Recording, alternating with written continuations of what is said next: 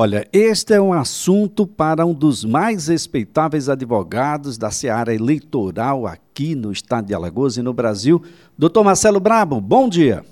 Bom dia, Elias. Como é que está, um amigo? Bom dia a todos os amigos da CBN. Bem, doutor Marcelo Brabo, ah, bom, todo mundo sabe que pode ir com a camisa que bem entender, né? Desde que vá silenciosamente, pode ir com a camisa verde, amarela, azul né, do CSA ainda na Série B, se Deus quiser. Mas depois de votar, a gente não pode fazer aquela patotinha, não, né? E ficando ali instigando em quem você vai votar. Olha, se você não votar no, no meu, o negócio fica complicado. Isso não pode, não, né, doutor? Não, sem dúvida, Elias. Até porque o nosso Código Eleitoral, que é de 65, mas ele já prevê a figura da boca de urna, da aglomeração, da compra de voto. Quando eu penso estar presente, eu, o meu dever cívico é votar, é comparecer e votar.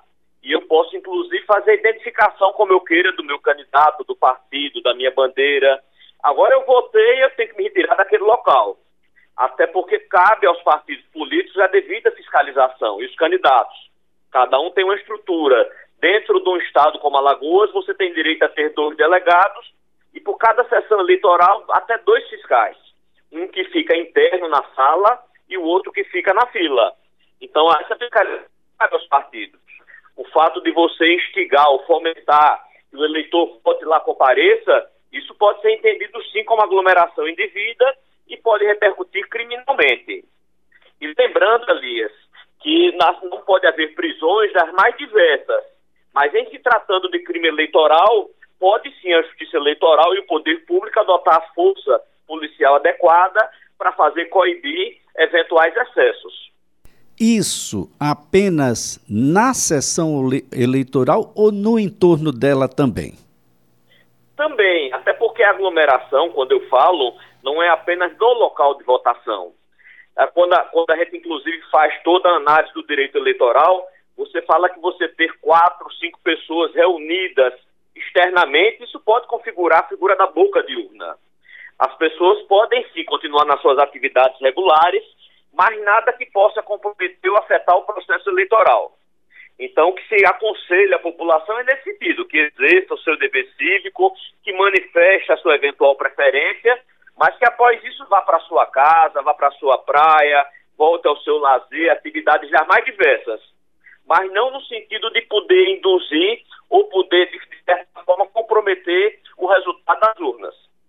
Agora, doutor Marcelo Brabo, a, a bandeira do Brasil e a camisa a, da seleção brasileira, ou a camisa com inscrições do Brasil, a camisa amarela, ela está sim institucionalizada como sendo a cor do candidato à reeleição Jair Bolsonaro, assim como a camisa vermelha, a cor vermelha, está diretamente associada ao candidato Lula, ex-presidente da República aglomerar em amarelo, aglomerar em vermelho. Olha só, a Copa não começou e não tem jogo do CRB aqui na cidade de Maceió, a coisa fica um pouco mais complicada.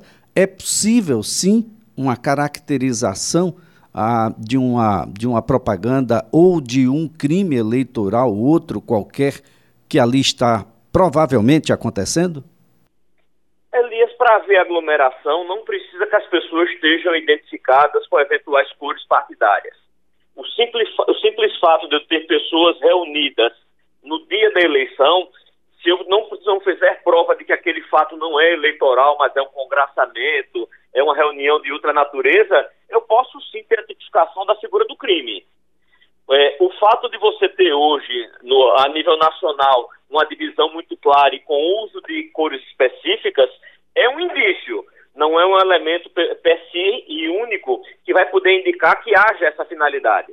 Mas é um indicativo. O ideal é que realmente possa o TRE, junto com o Ministério Público Eleitoral, junto com, com a própria Polícia Federal, adotar medidas para que a gente tenha uma eleição de paz, de tranquilidade, sem abusos.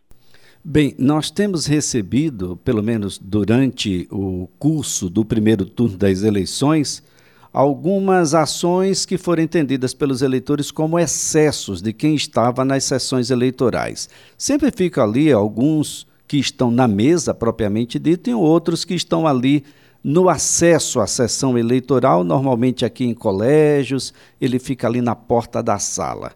Até que ponto? Qual é o poder que tem alguém que está numa sessão eleitoral? Ele pode, de, fato, a encarar os demais, ajustar os demais, é de alguma forma dura. É, é, pelo menos o que tem sido relatado aqui é de que até coisas que precisam ser denunciadas, do tipo, eu tenho quatro cadeiras dentro da sessão, mas eu tenho muitos idosos, e este ano as filas foram imensas. Os idosos ficavam em pé, apenas duas cadeiras sendo ocupadas, duas outras que estavam ali. Alguém tirou uma foto, disse: Olha, vou denunciar isso aqui, e alguém já chama a polícia, etc. O que é que pode, o que é que não pode? Eu não posso tirar uma foto da sessão? Isso não vai naturalmente é, denunciar ou, quebrar o sigilo do voto, porque está numa outra área ah, da própria sessão, professor. Elias, olha, em verdade, a, a mesa que está cuidando dos trabalhos, que é composta de um presidente, é composta de dois outros mesários, nunca secretaria, ela é autônoma, ela pode conduzir os trabalhos eleitorais. É claro que dentro do regramento, ela não pode ter eventuais excessos. Essa situação relativa a cadeiras é uma coisa que o TRE, inclusive, está orientando de como proceder, porque teve um primeiro turno atípico, com grandes filos, demora de votação, mas é uma coisa que cabe justamente a essa mesa que está conduzindo os trabalhos, ordenar esses trabalhos. O fato de você tirar uma foto externa não há problema nenhum. A foto não permitida é da identificação do voto. E o que a gente espera é que esse segundo turno seja diferente. Até porque nós não temos votação mais para deputado estadual, federal e senador. Então, certamente essas filas vão ser menores, os trabalhos vão funcionar de maneira mais adequada e se Deus quiser, vai tudo acontecer dentro da normalidade e regularidade que se espera. Bem, o ideal é votar, seguir direto para o seu destino, não permanecer no local de votação, não aglomerar de, de forma alguma, nem no curso, nem no entorno e nem mesmo dentro das sessões eleitorais, de modo que a gente tenha tranquilidade. A ideia é que a eleição seja bem mais rápida, só são dois votos a partir de agora e com dois dígitos, não é isso, doutor? Elias. O que a gente espera é isso, né? Que a coisa, a coisa transcorra dentro da normalidade esperada. Eu, pessoalmente, não acredito que a população vai ser incentivada, vai se permitir a praticar atos ilegais, até porque todo mundo tem que lembrar que eventual atitude própria tem consequência ou pode ter consequência. Então, certamente, ninguém vai deixar se manietar, se conduzir por eventuais conclamações. E, claro, lembrando sempre que essa eventual incitação também pode ser punida. O que a gente espera é isso. E nós temos, confiamos na justiça eleitoral, confiamos no TRE aqui de Alagoas, e certamente nós não vamos ter nenhuma normalidade. Muito bem, muito obrigado, viu, doutor? Doutor Marcelo, muito obrigado mesmo aí. Um ótimo dia para o senhor. Eu que agradeço, Elias. Muito bom dia para o amigo e todos os amigos da CBN. Forte abraço. Olha, nossa conversa aqui foi com o doutor Marcelo Brabo, advogado eleitoral. Não é permitida a aglomeração de pessoas, identificadas ou não, nem nas sessões, nem no seu entorno. Então, vai dar o seu voto, vai para casa. Tá certo assim?